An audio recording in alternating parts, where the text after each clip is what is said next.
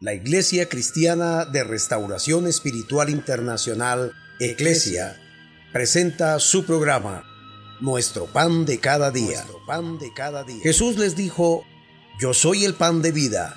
El que a mí viene nunca tendrá hambre, y el que en mí cree no tendrá sed jamás. Dios les bendiga, su pastor y amigo Oscar Orjuela Gómez.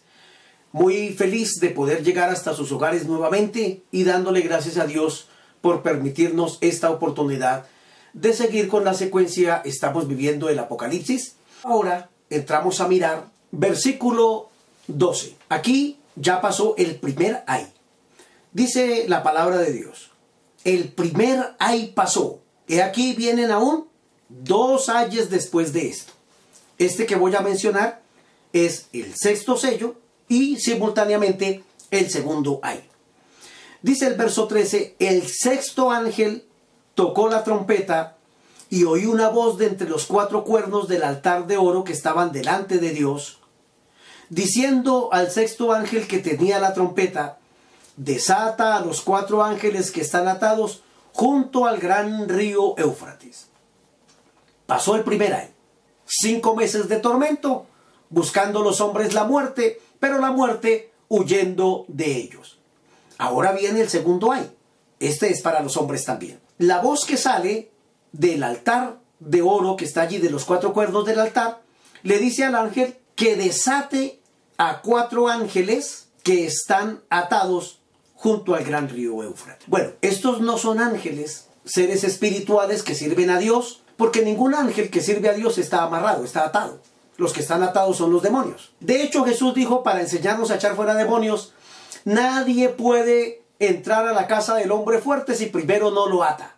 Por eso cuando echamos fuera un demonio, lo que hacemos es primero lo atamos y luego lo expulsamos en el nombre de Jesucristo. Ahora le están diciendo a este ángel, desate a esos cuatro ángeles que están atados junto al gran río Éufrates. Y aquí aparece en mención ese gran río, que se conoce también de esa manera, el gran río, y es el río que estaba cercano donde empezó el ataque de Satanás a la raza humana. Es decir, cerca al huerto del Edén donde Adán y Eva fueron puestos por Dios para disfrutar las bendiciones que Dios había creado para ellos. Hay cuatro demonios allí que están atados. Allí empezó la primera rebelión de Nimrod. Allí fue donde el primer hombre mató a su hermano, Caín matando a Abel. Ahí se produjo exactamente. Y allí quedaron géneros de violencia, cuatro géneros, cuatro demonios. Son ángeles mm, caídos, obviamente, que están amarrados allí. Pero dice la palabra del Señor, desate a esos ángeles. Versículo 15. Y fueron desatados los cuatro ángeles que estaban preparados para la hora, día, mes y año, a fin de matar a la tercera parte de los hombres. Los juicios pasados de las trompetas han tocado la tercera parte del sol, de la luna, de las estrellas, de las plantas, de los mares, de las aguas, de las naves, de los hombres. Ahora va a tocar al, al restante que queda, la tercera parte de los hombres será muerta porque van a desatar, van a soltar de ese lugar que están amarrados cuatro demonios que tienen toda la violencia que no ha habido en la tierra y están preparados para el año, mes, día y hora. Así como Jesucristo vino a la tierra cuando se cumplió el tiempo, dice la escritura a través de el apóstol Pablo en la epístola a los Gálatas, cuando se llegó el tiempo del cumplimiento de los tiempos, Dios envió a su hijo nacido de mujer y nacido bajo la ley. Es decir, Jesús no vino en cualquier momento, vino en un momento preciso. De igual manera, estos demonios van a ser sueltos porque estaban preparados para ser desatados el año, el mes, el día y la hora para hacer este daño. Pero mire cuántos eran y lo que trajeron tras sí. Y dice el versículo 16, y el número de los ejércitos de los jinetes era 200 millones. Yo oí su número. Así vi en visión los caballos y a sus jinetes los cuales tenían corazas de fuego, de zafiro y de azufre, y las cabezas de los caballos eran como cabezas de leones, y de su boca salía fuego, humo y azufre. Note algo aquí. Salen 200 millones de demonios. Bueno, no son 200 millones, son más. Ya le voy a explicar por qué. Porque salen estos caballos, esa visión que Juan tiene, son 200 caballos que tenían una apariencia que nosotros no vemos en la tierra. 200 millones, dice, yo vi. Verso 17. Así vi en visión los caballos y a sus jinetes. Es decir, había 200 millones de caballos demonios y sobre esos caballos demonios habían 200 millones de jinetes demonios también. Es decir, 200 millones de jinetes demonios montados sobre 200 millones de caballos demonios. Y mire lo que decía, de su boca salían fuego, humo y azufre, versículo 18, y por estas tres plagas fue muerta la tercera parte de los hombres, por el fuego, por el humo y el azufre que salían de su boca. Es decir, pestilencias del mismo infierno van a cargar estos demonios que van a destruir, que van a matar a la tercera parte de los hombres. Y dice que por esta plaga, por estas tres plagas, el azufre, el humo y el fuego, fue muerta la tercera parte de los hombres. Versículo 19. Pues el poder de los caballos estaba en su boca y en sus colas, porque sus colas semejantes a serpientes tenían cabezas y con ellas dañaban. Es decir, que ahora estos otros demonios que van a salir van a picar a la gente como cuando una serpiente los muerde, es decir, con un veneno letal y de esas plagas, de esas enfermedades, de esas pestilencias, morirá la tercera parte de los hombres. Alguien pudiera estar diciendo, pero ¿cuál misericordia se le ve a Dios aquí? Bueno, Dios está irado y está mostrando su misericordia porque antes de cada juicio envía ángeles para que toquen trompetas. De hecho, cuando se toca una trompeta es porque se está dando un anuncio especial. Así se hace con frecuencia.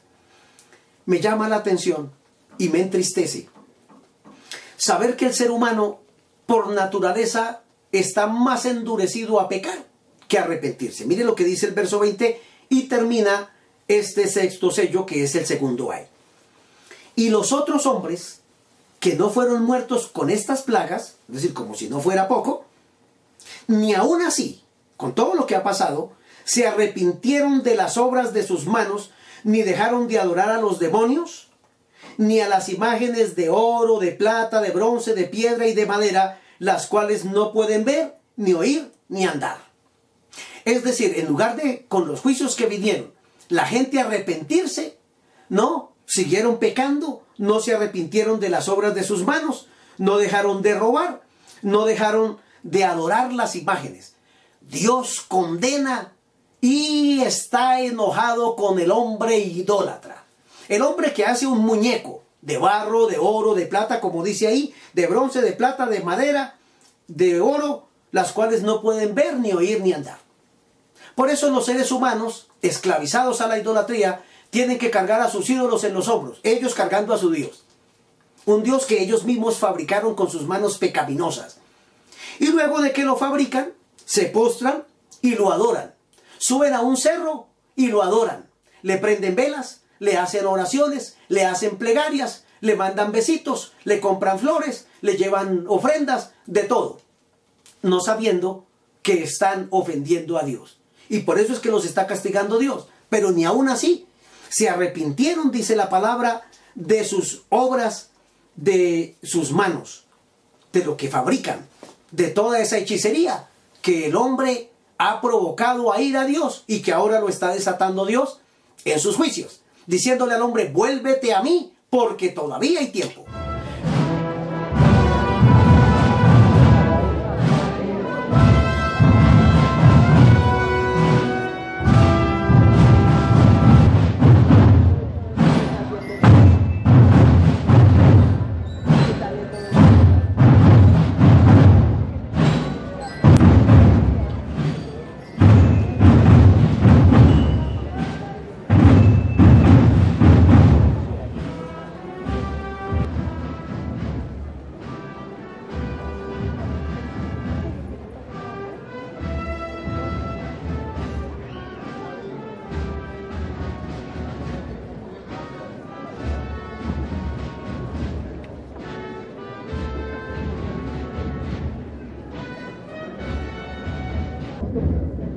Este paso se llama la dolorosa.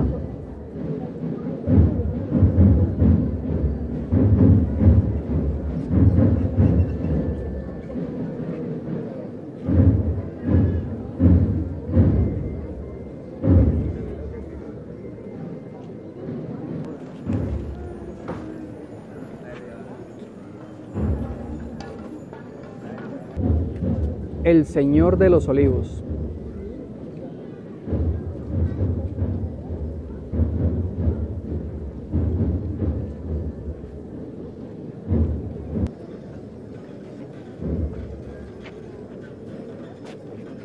El paso de los azotes.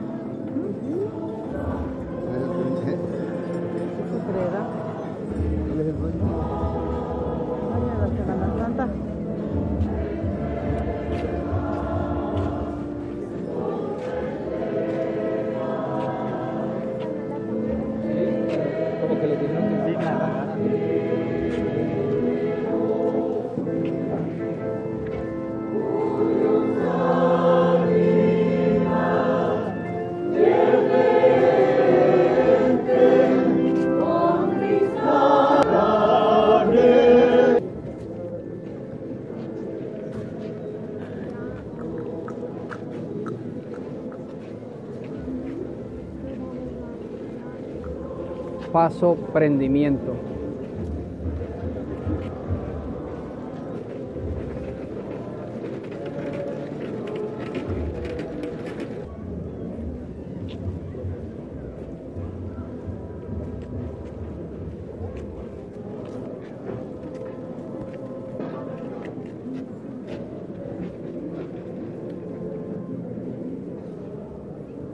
Saumadora de El Paso El Perdón.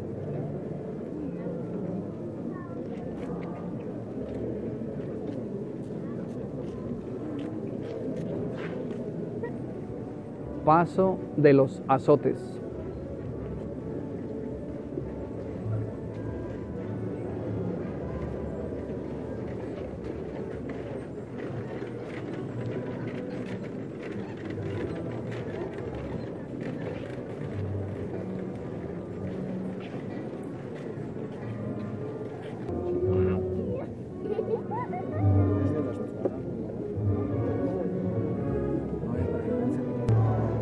La coronación.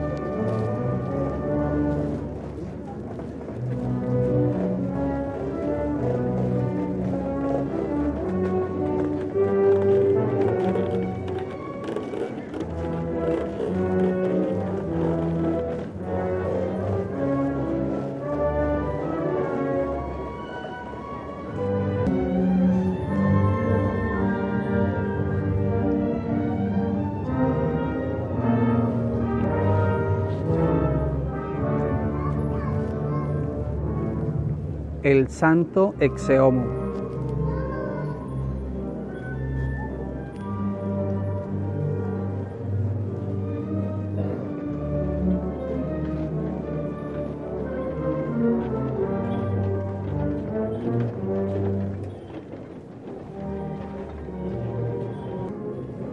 La cruz a cuestas.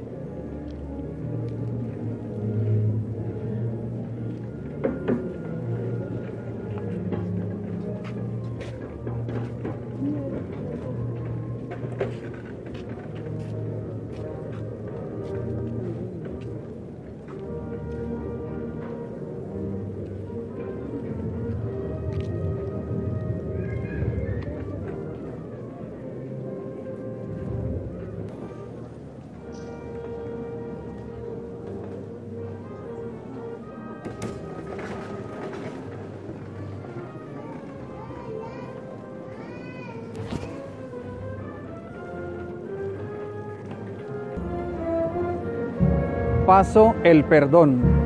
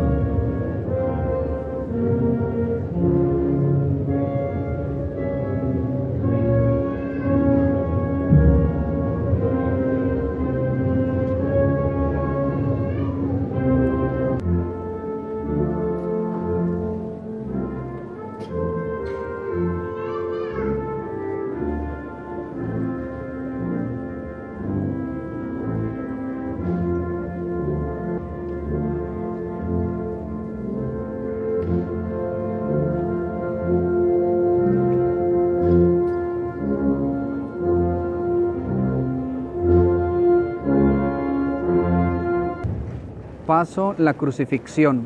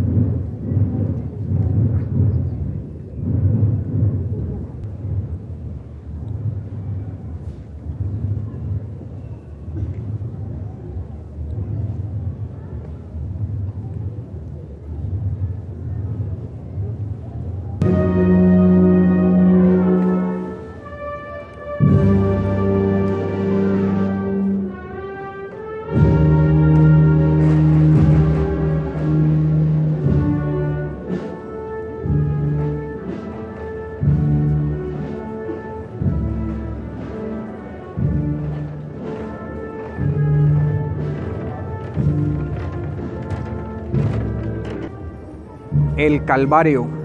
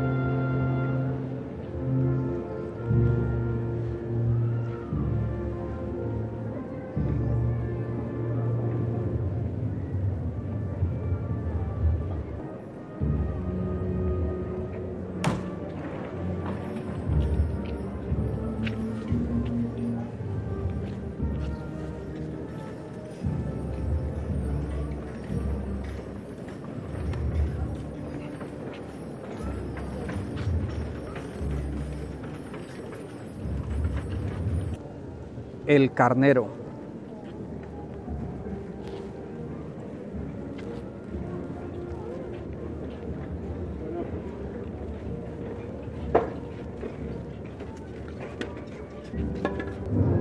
El Cristo de la Veracruz.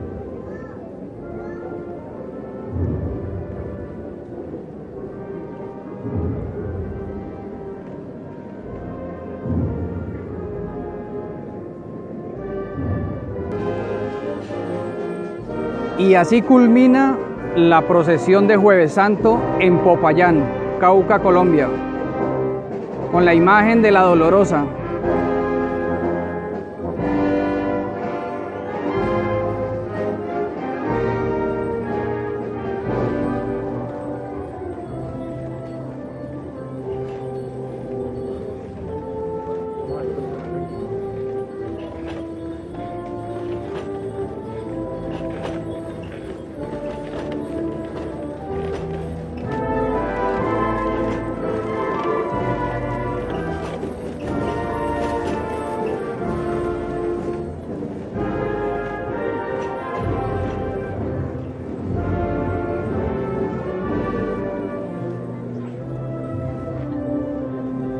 Guatemala tiene la dicha de ser el país que cuenta con la procesión más grande del mundo. Se trata del anda procesional del Cristo Yacente del Calvario, que sale a recorrer las calles de la capital durante la Semana Santa. Además de su belleza, el Cristo Yacente del Calvario es considerado como la procesión más grande del mundo en cuanto a sus dimensiones. El anda mide alrededor de 25 metros de largo, 2 metros de ancho aproximadamente y pesa 2.500 libras y es levantada nada más y nada menos que por 140 personas cada cuadra, es decir, 140 brazos aproximadamente.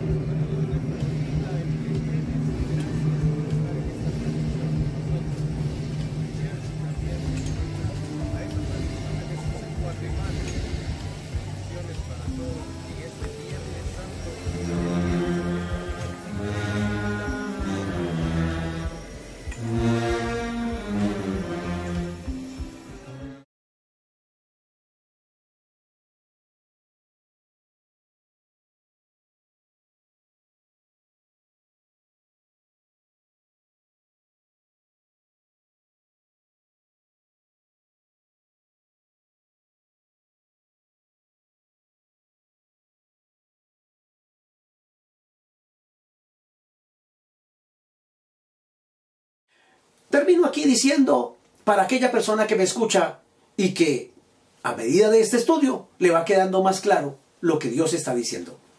¿Quiere ser merecedor de estos juicios? Entonces siga incrédulo y no se arrepienta. Pero esta es la oportunidad que Dios le da precisamente para que no experimente estos juicios. Por tanto, acepte que el sacrificio de Cristo, lo que Él pagó en la cruz, lo hizo para salvarlo, librarlo de estos juicios venideros. Por tanto, si acepta esta palabra, diga conmigo de todo corazón, Dios, reconozco que he pecado, que te he fallado y que he hecho mal las cosas, Dios. No he vivido para ti porque desconocía tu palabra, pero te agradezco que a través de este medio me permites conocer la verdad. No quiero esos juicios, Dios. Perdóname, me arrepiento. Te acepto en mi corazón como mi Dios, mi Salvador y mi Señor. Solo quiero vivir para ti y compartir esta verdad con tantas personas que lo necesitan para que tampoco ellos vayan a sufrir este tormento. Dios los bendiga. Si nos regala Dios un día más de vida, mañana estaremos aquí para darles el pan de cada día. Nuestro pan de cada día. pan de cada día. Jesús les dijo, yo soy el pan de vida. El que a mí viene nunca tendrá hambre, y el que en mí cree no tendrá sed jamás.